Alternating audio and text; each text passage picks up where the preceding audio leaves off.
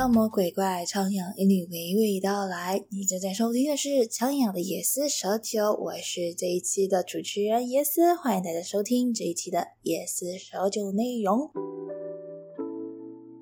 这一期呢，嗯，准确来说，应该是二零二一年的我的最后一期夜思蛇酒，嗯，所以呢，这期可能会比较长一点点，然后顺便聊一聊，嗯，近期的，还有其实我之前一直很想聊的东西，因为，呃。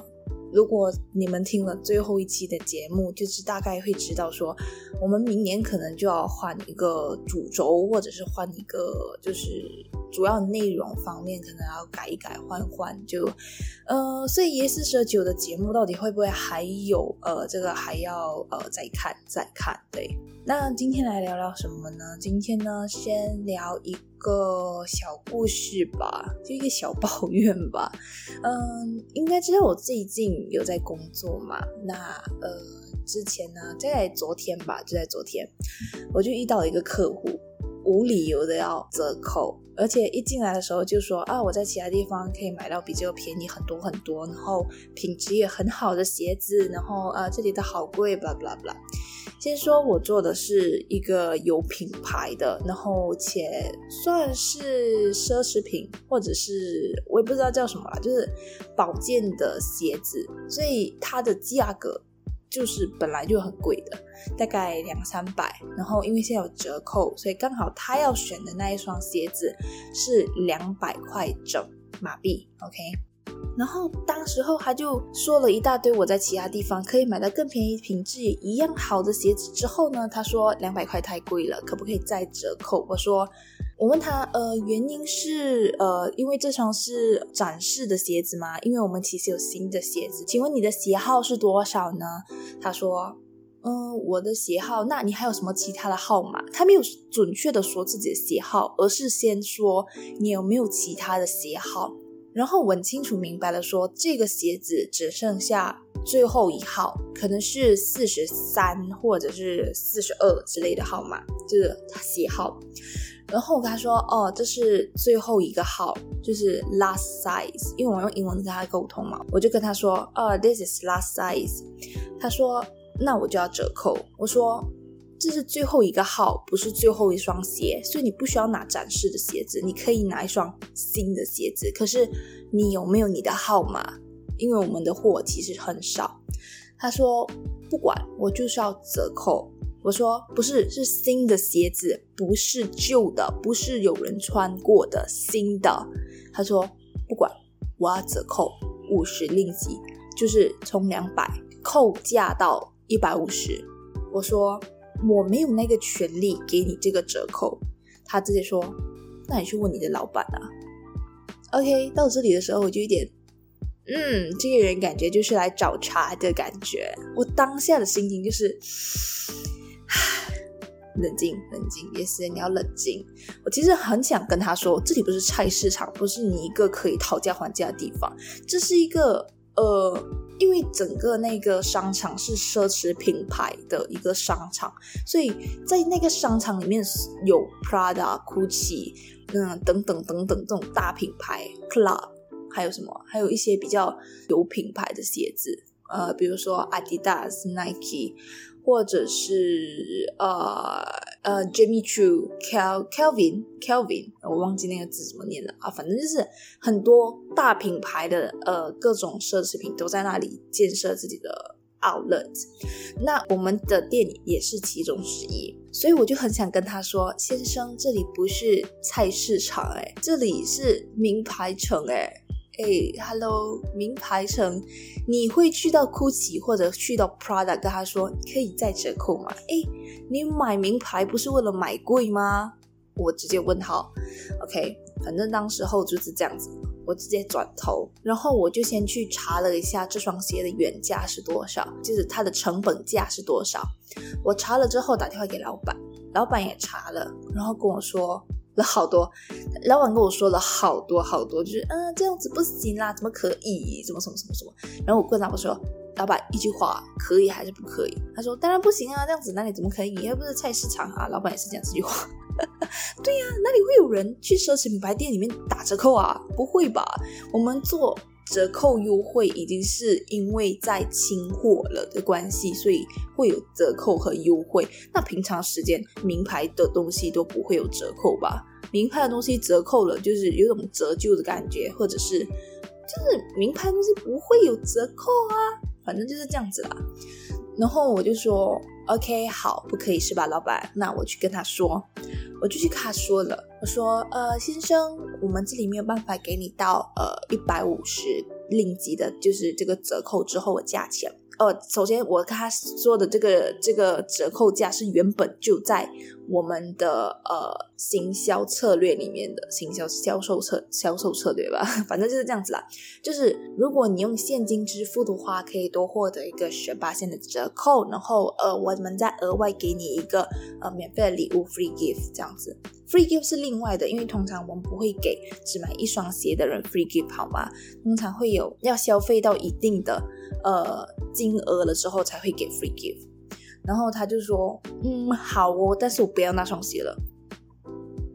What，先生，Hello，我我知道你，所以你是不要那双鞋。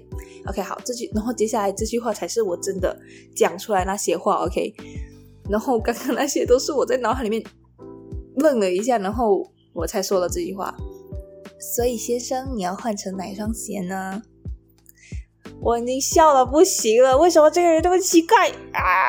无理由要折扣就算了，而且到最后他不要买那双鞋，然后他就买了一双售价是一百九十零几的鞋子，就是比刚刚那双鞋子便宜一个十块钱，也是我们所有店里面。皮鞋类的最便宜的鞋子了，因为清货的关系嘛，所以我们男士的皮鞋只剩下四双，而那个一百九十令吉是四双里面最便宜的那一双。然后我就直接问号，真的很问号，为什么你还要砍价呢？而且你砍的是两百块的那一双鞋，所以如果我说你可以一百五十，那是不是那双一百九十的鞋你会跟我降价到一百四十呢？Why？Why？这个人真是让我很无言的，很很有问号，你知道吗？然后很顺利的，我卖完他的这一单，就是把这个鞋子卖给他过后，我在我们鞋店的仓库，整个在一堆的问号哎，我真的是啊，这三小三小，Hello 先生，这里不是菜市场耶。我真的是很问号，Why 无理由的要折扣？好吧，这是一个很日常里面的小事情啊。但是就是可能是因为刚经历过，所以我就觉得啊很无语。其实如果你去做打工的话，你可以发现到很多很无语的事件。不知道大家有没有这样的经验了？OK，呃，就比如说，因为我打工算打工吗？打工的话，这一个这一个职位算是第一份，因为我之前有一份正职，然后就是在很长的一段假期，我做了 full time，因为 part time，我现在在我现在做的这件鞋店是 part time，就是兼职的部分，所以可以算是第一份打工吧。OK，好，所以啊，在这间打工的店里面，我还有遇见过，就是很多人不只是一个人，就虽然是顾客的权利了，但我会觉得啊，好麻烦。有两种状况，那就是。他会嫌鞋子有一些瑕疵，然后要求换鞋。就是瑕疵可能很小，可能就是在那种鞋子在制作工艺的时候，可能它的胶水溢出来了一些，然后他就觉得很丑，或者是鞋底很肮脏，或者是嗯，反正就是一点点瑕疵的地方，比如说小小的刮到，或者刮到的话，皮鞋我觉得我可以理解，但如果他买了只是拖鞋。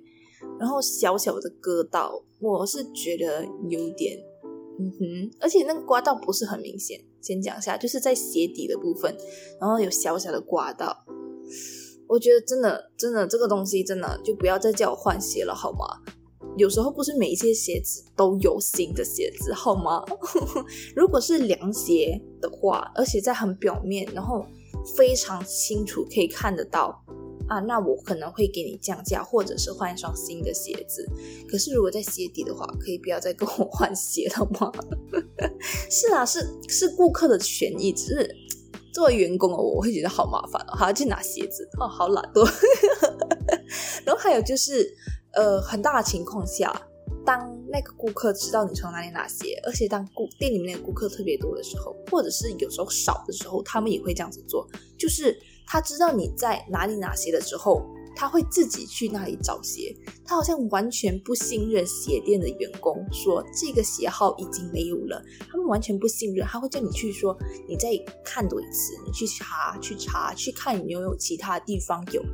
不对啊，我们难道不知道哪里有，哪里没有吗？Why？我说没有就是没有了啊！难道你要我变魔法生出来给你吗？Why？真的，所以请相信好吗？请相信，虽然马来西亚有些员工他确实是会这样子做，就是明明有，可是他说没有，OK？但至少我不是啊，而且这样子的案例其实很少，可是因为有过这样子的案例，就变成每一间鞋店就会这样子。可是其实不是啊，其实是在名牌城这样子的地方，服务至上啊，名牌城哎，是吧？我觉得是这样子啦，好吧。那讲完我日常的小抱怨之后，呃，聊一下做椰子蛇酒到现在的感想。嗯，说真的，我还有很多很多的话题，我其实录好了。但是我没有机会，呃，去做剪辑跟发布出来。我不知道之后也是这就还不会继续下去。比如说前面我做过一个关于负责任的一个话题，就是当你能够负责任的时候，就代表你就成长一步的感觉。那个是我之前想要跟大家聊的事情。我把它精华点的跟大家说吧。其实我很想趁自己能够说多少，把我之前想说的都说出去。但呃，其实我有好多忘记了。可是我比较记得是负责人那集了，因为我开始打工的时候，打工了一个礼拜，才一个礼拜，老板就让我开始学习怎么收钱，怎么去操作收银台的部分，等等等等的东西。其实。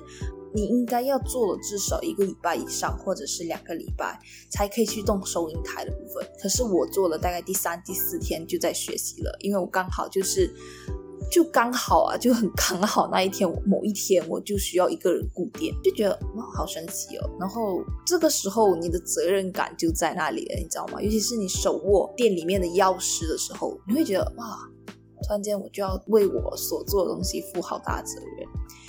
然后就让我想起之前很多人会说男生是个妈宝的话，就不要了那感觉。突然间想到，为什么妈宝会有，就是为什么会有妈宝这样子的东西？是因为一方面是孩子是真听妈妈的，一方面也是妈妈想要帮助孩子。但是有另外一个东西也是责任问题，不知道是不是因为在我弟或者在我爸身上看到这样子的现象，就是。如果他要决定某些事情的时候，他会给我妈去做一个选择，然后如果事情失败的话，他可以去怪我妈。所以就是他们不想为自己的决定去负责任，而是把这个责任丢在别人身上，那自己的可能是负罪感，或者是等等这种感觉不好的感觉，可以减低一点，然后嫁祸给别人，有点像是把锅丢给人家的感觉。我在想，妈宝男是不是因为他们并不想背负那么多的责任在自己身上呢？哇，这个鸟叫有点大声，所以。才会成为妈宝，因为所有事情都可以让妈妈决定。自己交的朋友啊，交的女朋友啊，做的工作啊，驾的车子啊，如果以后有了什么错误，有什么问题，都可以怪妈妈。都是我妈叫我做的，都是我妈选的，没有啦，我妈选的。对啊，我妈，我妈，我妈，我妈，我妈说的这样子不好，我妈说这样子比较好，等等等等，那就可以把责任推在别人身上。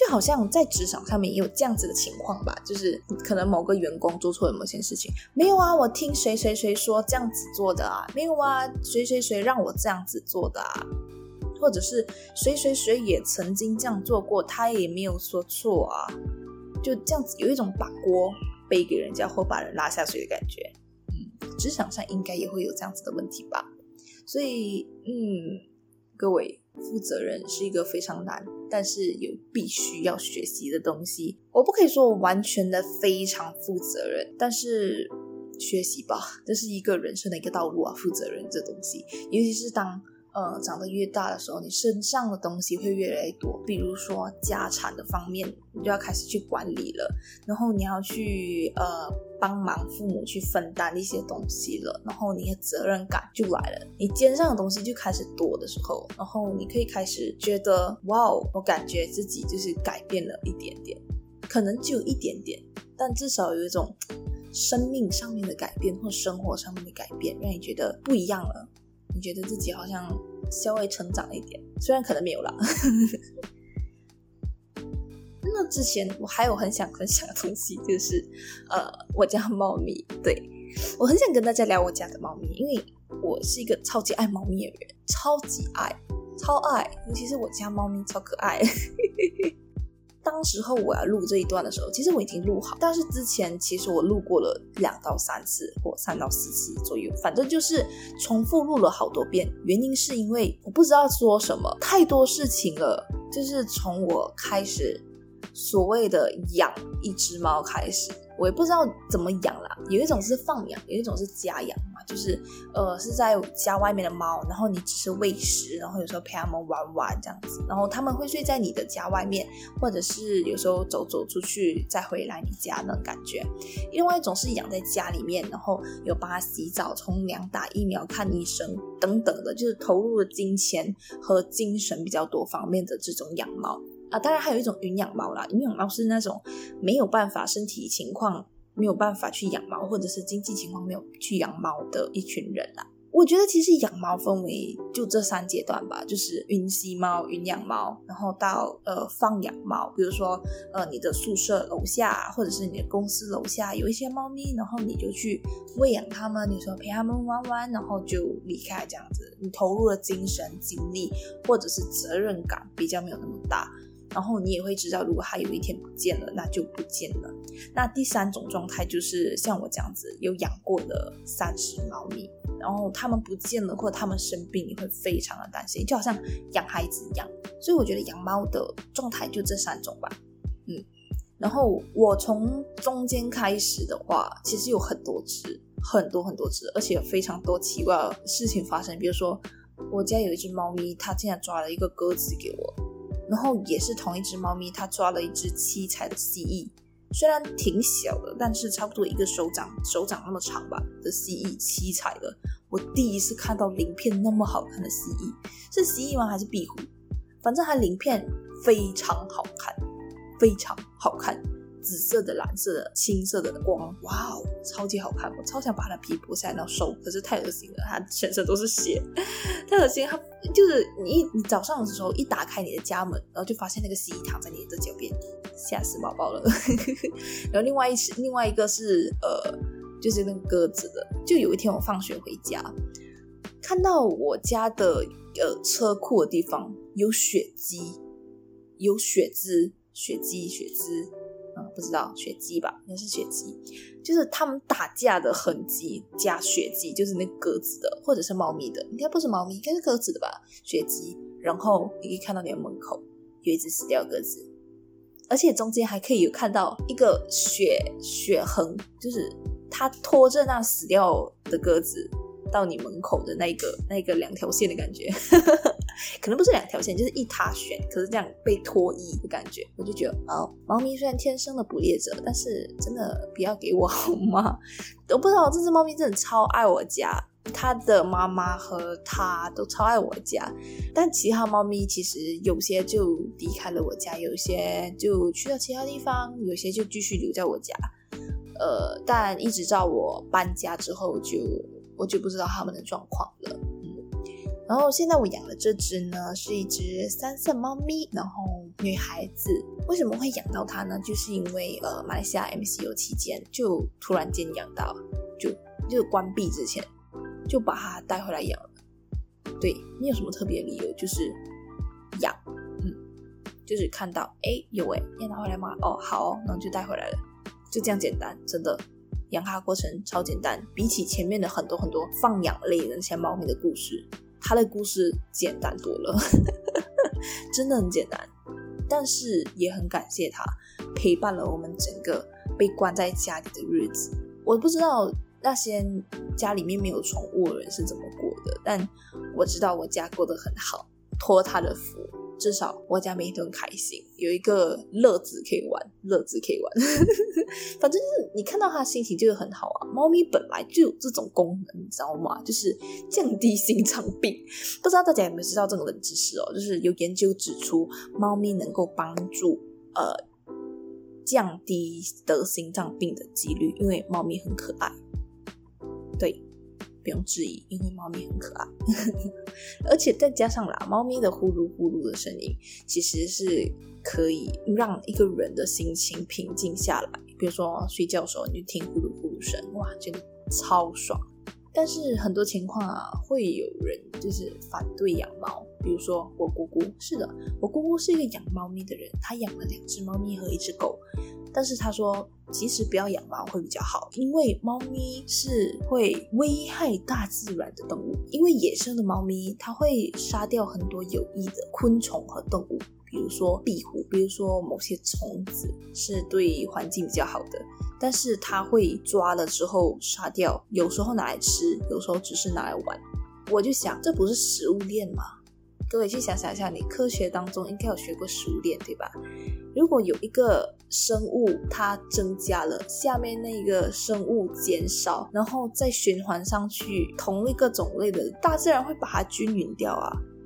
那如果就是猫咪的数量如果减少了，那昆虫的数量不增加，变成一个灾害嘛？所以我不太同意猫咪会危害大自然这个东西。讲到这一个危害大自然和杀掉就是其他的动物或者是昆虫的这个案例哦，呃，我曾经看过一个报道，嗯，是说猫奴有分为五个等级。这个研究当中呢，就是以一个你对你家猫咪去杀害其他动物的感想为何为基础的一个研究。所以根据不同的人会有不一样的感受。比如说，有些人会觉得。啊！我家猫咪杀害了别的动物，我对那些动物感到惭愧，或者是有种责任感，因为是我家猫咪杀的，所以我觉得很对不起它们，应该好好的安葬，或者是等等的把它处理掉。另外一些人呢，就会觉得啊，这个世界本来就是弱肉强食，猫咪就是天生。捕猎的天性，那是他们的天性，你应该放任。等等等等的五个等级，呃，我之前有录过的，其中就是要讲猫咪的那一集，有很详细的讲到，但我今天已经忘记了，因为很之前录的。一是蛇九，我不知道石红会不会跟我一样的录制方式，就是会先录了很多集，然后觉得好玩好听的，可能或者是更加想跟大家分享的内容，先放在前面，然后剩下的慢慢的往后推。但我不知道，时候好像是前几天开始开始录的，嗯，跟我可能稍微一点不一样。所以其实之前我还有很多很多内容，但嗯，今年看起来是没有办法和大家分享。但嗯，我已经把现在我最想分享给大家的分享给大家听了。其实我之前做的有一期催眠的那一期，说真的，我真的觉得催眠那期我做的好烂哦。就是我自己在剪辑的时候听起来会觉得还 OK，可是过了段时间我听回去会觉得，哇，那些好烂哦，音质方面等等等等，我都觉得太烂，为什么可以那么烂？如果问我说还有什么东西想要尝试的话，我觉得可能还想尝试广播剧之类的。嗯，比如说和大家分享关于声音的应用，比如说变音啊，或者是讲话的时候，呃，怎样可以让人家更舒服？或者是，尤其是我最近在做门市销售之后，我发现到有些顾客其实更喜欢高调的声音，而不喜欢低沉的。但是如果你要表示确定，或者是你要跟他说没有，你可以针对不一样的人去给不一样的声音，神奇吧？有时候我说没有的时候，我会说哦，不好意思，没有，或者是哎，不好意思，这样个茄子没有哎的感觉，两个两个不同的感觉，就是首先对方要给你什么样感觉，你就给他回去什么感觉。有些比较高冷的人，他会说这个鞋子有没有？哦，不好意思，没有哎，我会回这样子。另外一方面，有些人会问啊，不好意思，小姐，这个只有这个颜色吗？啊，是的，其他颜色没有了耶。嗯，这样子回他。而且对于不同种族，我发现华人反而更加的高冷，或者是过于的热情，反而马来人还很好说话，不知道为什么了。可能我可能不太圆滑或不太人情世故的关系，有时候我很难，你知道吗？就是去对每一个人，但是好像大部分店里面的大关，就是大问题，好像都是我在对付，不懂为什么。而且接电话都是我的工作，哎，嗯，问号，本来不是我的工作啊，而且本来店里面的电话不需要接的啊，但是我接过两通电话。是说来换鞋的，然后都来找我处理这件事情，我从来没有处理过，哎，为什么我处理啊？但也好也好，一个学习机会可以去做危机处理的感觉，嗯，是的，大家听到那个鸟叫非常大声。好吧，这一期的节目我觉得就聊到这里啦。那二零二一年的最后一期，我的野思蛇酒就到这里了。在节目结束之前呢，先给大家听听我家小猫的声音吧。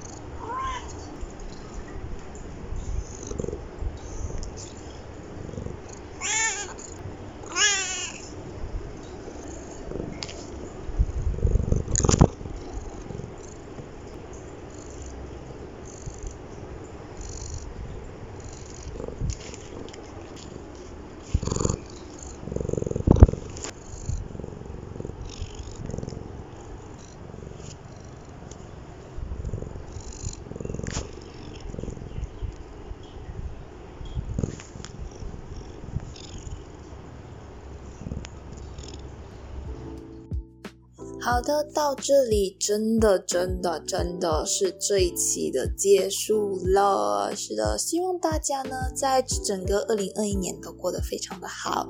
虽然我不知道有我们超营养的陪伴，有夜思社区的陪伴，你的生活有没有更好，或者是觉得哇这个节目好废，真的是好废，两个小孩子在讲话。呃，说真的，零零后现在最大的零零后都已经我也不知道，就是都二十一了，但。还会有人觉得零零后是小孩子吗？我觉得很有可能，毕竟每个大人看小孩子，就是比他小的，都觉得他们是小屁孩。因为我也是这样子，好吧？那这里真的真的是这一期超营养内容的结束了。二零二一年真的发生了很多事情，疫情啊等等的问题，呃，都打乱了人们的生活，经济的水平也开始下降。那希望你在这段时间还是有能够好好的生活，也非常的正能量、积极向上的心情。那二零二二年呢是一个怎样的年，大家都不知道。但是希望继续努力，好好的生活下去，为自己的梦想、为自己的目标打拼，我觉得是一个非常有意义的事情。所以呢，在这里呢，我祝大家，嗯，祝大家什么好呢？我不祝大家事事成功吧，我祝大家事事都顺利。然后重点是你要过得开心、快乐。满足和幸福。那这一期的夜思蛇酒内容就真的、真的、真的、真的结束了。喜欢我们节目内容的话，可以订阅我们的节目，并且追踪我们的 IG Apple Podcast 的听众，也记得给五星好评哦。其他平台的听众也可以到下方资讯栏点点选链接到 Face Story 的留言板留言给我们哦。YouTube 也时不时会上传一些番外，虽然你已经没有什么在上的啦，但我还是会努力的上一上的。那么感谢收听我们。不知道会不会有下一期？然后我念了那么久，这个结尾的东西我还是念的不顺嘴，好吧？